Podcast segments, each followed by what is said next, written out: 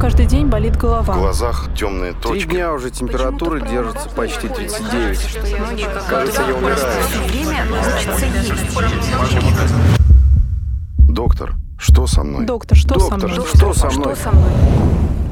Здравствуйте, это подкаст «Доктор, что со мной?». Меня зовут Евгений, и вы наверняка уже привыкли к тому, что всегда рядом со мной моя верная спутница в этом подкасте Виктория. На протяжении нескольких месяцев еженедельно, я тебе, по-моему, не рассказывал, да? Мне вот так вот протыкают э, иголкой вену, вот здесь вот берут э, кровь. Ты донор? Я никакой не донор. Что хотят У меня узнать проверяют у антитела к COVID-19. Я опять в какую-то программу попал. Сначала мне было интересно, потом мне было безразлично, а накануне я подумал, ты знаешь ответ на вопрос, почему кровь красная? Ой, так там же какие-то красные Понятно, не тельца. знаешь. А ты знаешь э, ответ э, на вопрос, что обозначает какая группа крови? Ну, там группа и группа. А Вот я дальше точно знаю, что первая группа крови подходит всем. А четвертая, и если еще и резус отрицательный, то подходит только четвертая резусу отрицательному, а остальным не подходит. А ты видела результаты биохимического исследования крови? Видела, конечно. Поняла там что-нибудь? Там сейчас пишут по-русски. Да?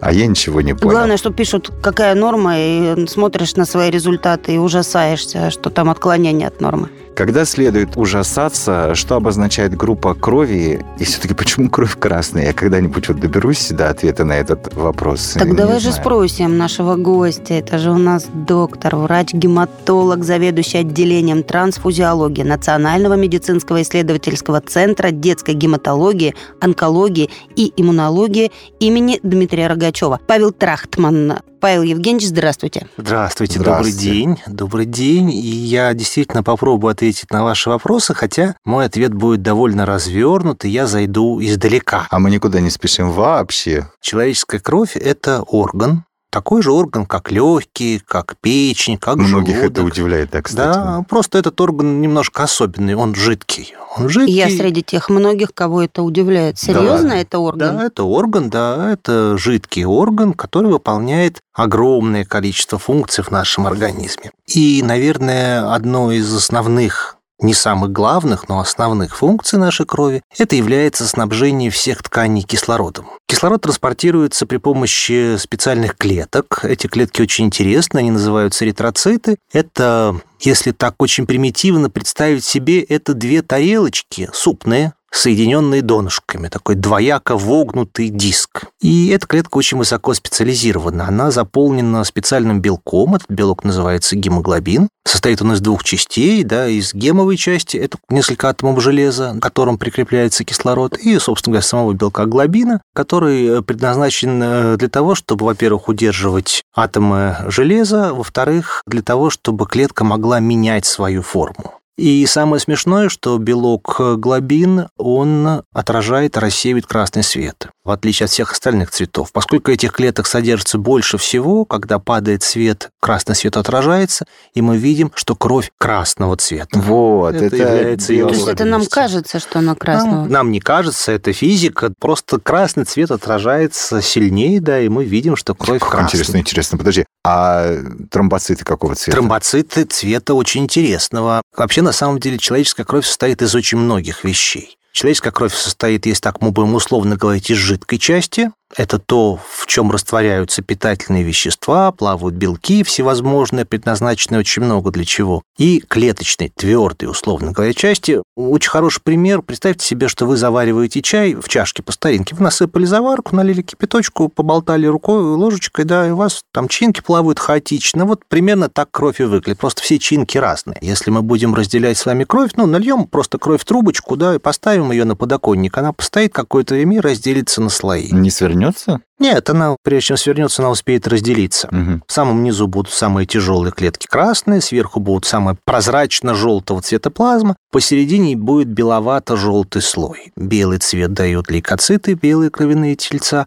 Тромбоциты имеют белесовато-желтый оттенок, очень похожий на цвет вашей студии. Вот постеры вашей студии примерно имеют цвет тромбоцитов. Группа крови здесь при чем? Если она состоит вот из этих вот четырех у всех составляющих. И как она вообще возникает, А эта как группа она вообще крови? возникает группа крови? На поверхности всех клеток, плавающих в нашей крови, расположены определенные маркеры. Молекулы, а еще хорошо, если простыми словами сказать, представьте себе, что это липучка на кроссовках. Крючочки, маленькие На крючочки. каждой клеточке. На каждой клетке, и этот набор крючочков, он э, индивидуален для каждого человека. У каждого человека набор крючочков будет по-разному расположен, давайте так условно скажем. А каких-то крючочков у меня больше, чем у вас, каких-то у вас больше, чем у меня. Поэтому То мы... есть нас 7,5 миллиардов, и у всех, У э, всех, у всех, кровь. у всех кровь своя, абсолютно точно. В течение многого времени, ну, поскольку кровь это орган, э, еще с Древней Греции люди знали, что если из человека кровь вытечет, человек помрет. В какой-то момент, наверное, в середине XVI века появилась идея, ну, если кровь вытекает, может быть, ее собрать или взять у кого-то еще и налить обратно. И все эти манипуляции очень редко заканчивались успехом. Пациенты погибали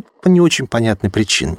Продолжалось это до начала 20 века, когда в 1901 году немецкий ученый Карл Ланштайнер выявил, что для того, чтобы выполнить безопасное переливание крови от одного человека к другому, нужно учесть состав этих самых магических крючочков и назвал их группой крови. Группа крови, по сути, это маркеры, расположенные на клетках крови и плавающие в плазме, растворимые маркеры, которые обуславливают совместимость крови между двумя людьми. Их назвали группой крови. Групп крови на самом деле существует много. Вот вы наверняка скажете, что их есть 4. На самом деле групп крови существует 36. А может ли ученый определить, взяв анализ крови, вот этот из Австралии, а вот это точно жительница Бразилии? В некоторых случаях можно, хотя для этого, конечно же, требуется изучать не только группу крови. А, нет, про ДНК-тесты мы все знаем. Мы тут э, Не только группу крови. про А геном, группа, там, группа да. крови, э, да, мы сейчас с вами погрузимся в бездну популяционных так называемых исследований, когда мы говорим не о каком-то конкретном человеке, а о большой-большой-большой группе Да, людей. отличаются восточные славяне, там, да, предположим, да. от Серьезно? жителей По Северной- крови да, отличаются? Да, да, например, среди жителей Европейской России наиболее часто встречаются люди с группой крови второй положительной. А вот, например, среди жителей Закавказья чаще всего встречаются люди с группой крови третий положительной. А вот, например, самой редкой кровью в Российской Федерации да, является кровь четвертая отрицательная. И она же одна из самых частых групп крови, встречающихся в популяции американских индейцев. Ух О, ты. как. А климат как-то влияет на формирование кровяной популяции на той или Я иной скажу местности? так, климат, наверное, нет, а вот некоторые болезни, да. Хорошо известно, что человека с первой группой крови чаще кусают комары. Но она им больше нравится. Я прям чувствую это. И я тоже. Ты Мгм. тоже с первой группы? Чаще кусают комары. Мы с тобой одной крови. Комары являются переносчиком очень многих заболеваний и в первую очередь малярии. Поэтому в экваториальной Африке, там, где сосредоточены ну, естественные очаги малярии, людей с первой группы крови меньше. Понятно.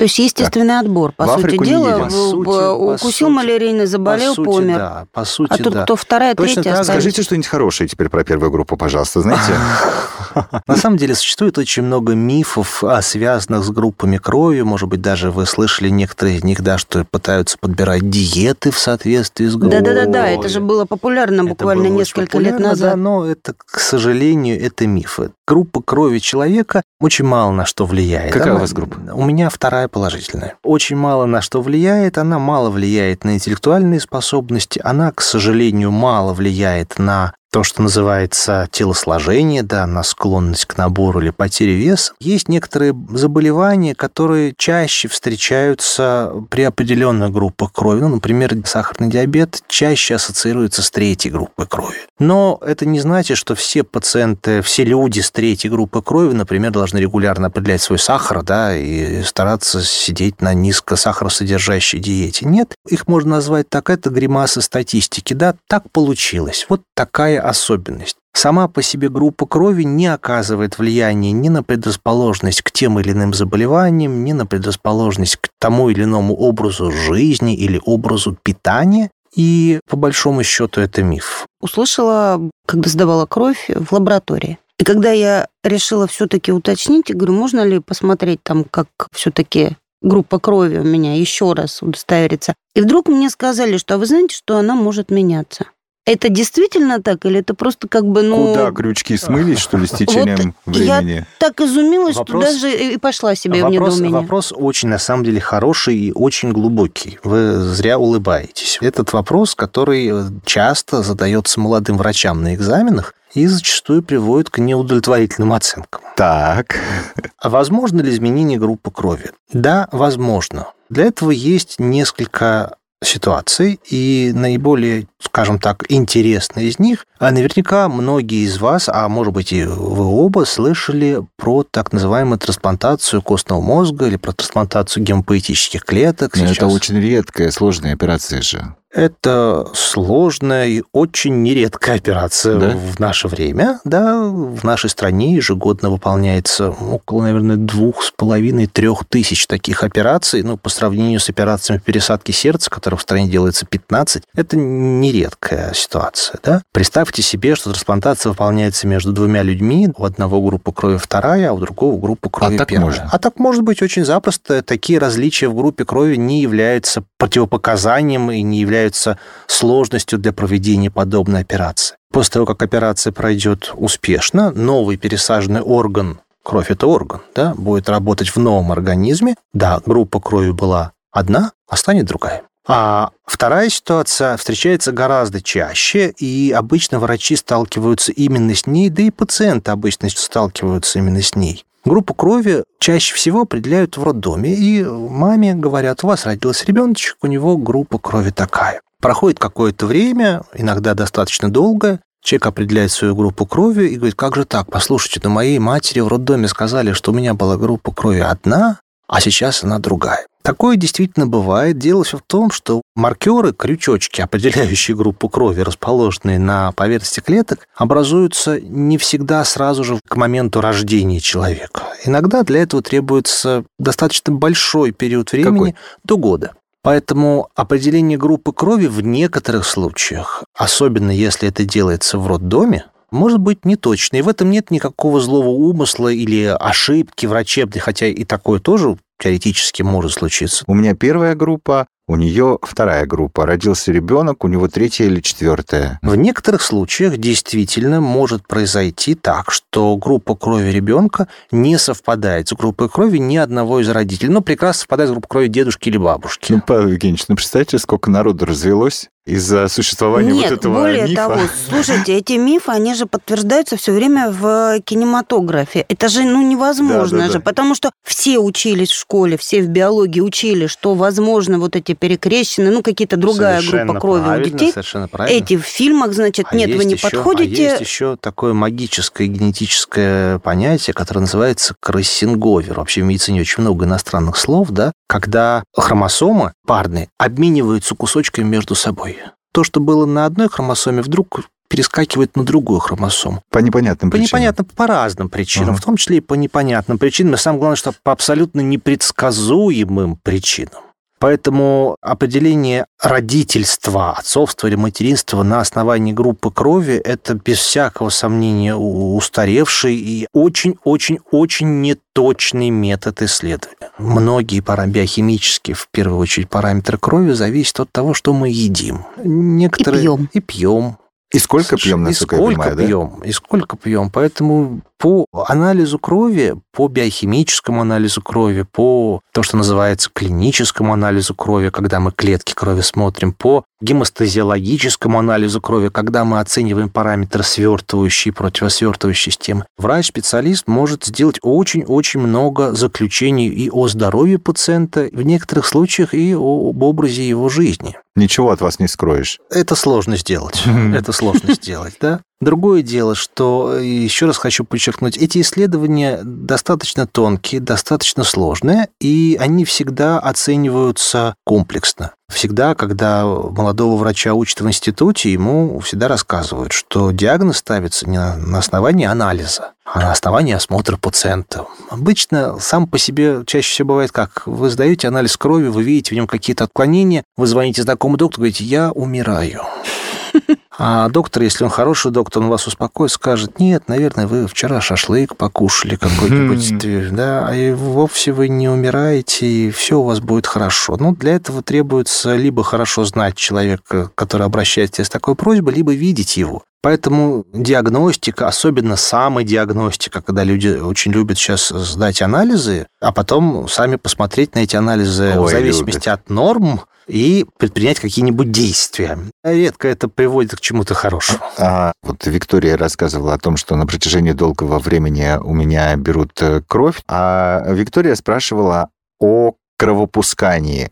Говорят доктора еще Ну, два говорили. века назад. Да, Два век на- назад. Ну, это, извини. Почему век? Ну, век назад был 20-й. В 20-м уже... В начале 20 я бы, века. Я бы заглянул бы примерно в 1500 и 1400 Там год. точно, да. А вот подождите, до сих пор же это герудотерапия, пиявки там ставят как раз-таки с этой же целью, чтобы А, кровь пустить? Да, совершенно правильно. В в принципе, отварить кровь или кровопускание в течение довольно долгого времени считалось очень правильной и хорошей медицинской процедурой, поскольку древние врачи считали, что кровь – это некий такой связующий, важнейший орган человеческого тела, и если плохая кровь вытечет из человека, то течение его болезни в некоторых случаях улучшится. Вы будете смеяться, но данный способ терапии используется до сих пор. Существуют некоторые заболевания, для которых наиболее эффективным способом лечения является кровопускание. Какие? Например, такая болезнь, которая называется наследственный гемохроматоз. Это болезнь, при котором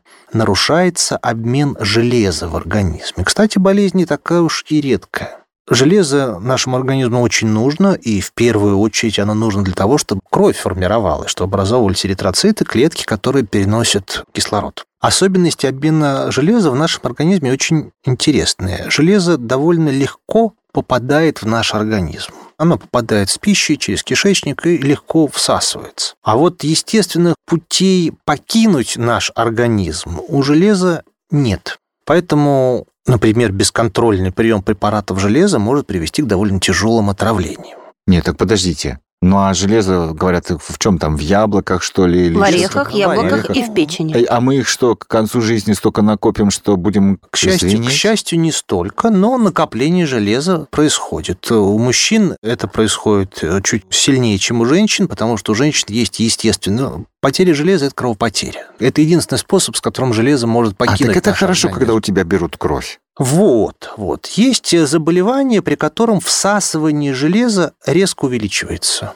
Мгм. Гемохроматоз. А механизмов потерять это железо по-прежнему нет. А я вам говорю, что когда человек не болеет, у него взяли кровь, а значит, какую-то часть железа у него откачали. Он потерял какую-то Значит, часть хорошо. железа. Это ему неплохо. Поэтому донорство крови, да, когда люди приходят сдавать кровь для того, чтобы потом эта кровь использовалась для переливания. Многие боятся сдавать кровь, потому что это А опасно. из сколько безопасно, расскажите мне. А то вот... э, Безопасный объем кровопотери рассчитан довольно давно, он хорошо известен, и составляет он для взрослого человека, который весит больше 50 килограммов, 450 миллилитров. ну, почти пол-литра. Почти пол-литра, да. Почти пол-литра крови человек может потерять одномоментно, быстро, без каких-либо видимых изменений в его здоровье. Ну, как часто?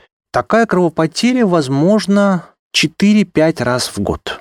А, в Ого. год. В год. Не каждый месяц. Не каждый месяц, к сожалению, человек Ну, не успеет восстановиться. Если... Ну, зачем а, каждый месяц пол-литра крови? А если я терять. донор, допустим? Если Нет, если вы донор, у тебя столько не возьмут. Если вы А. донор, да, у вас будут довольно жесткие ограничения по количеству кроводачи, по объему той крови, которую вы можете сдать в год безопасно. Другое дело, что порезался. Ну вот порезался А, или попал в аварию, или еще Порезался, что-то. попал вот. в аварию. В медицине ну, выделяют понятие острой и неострой кровопотери. Острая кровопотеря – это примерно 15% от всей циркулирующей крови в организме. Во взрослом человеке около 5 литров крови, 15% – это 750 миллилитров. Это уже вот начиная от момента 750 миллилитров и больше, любой человек это почувствует.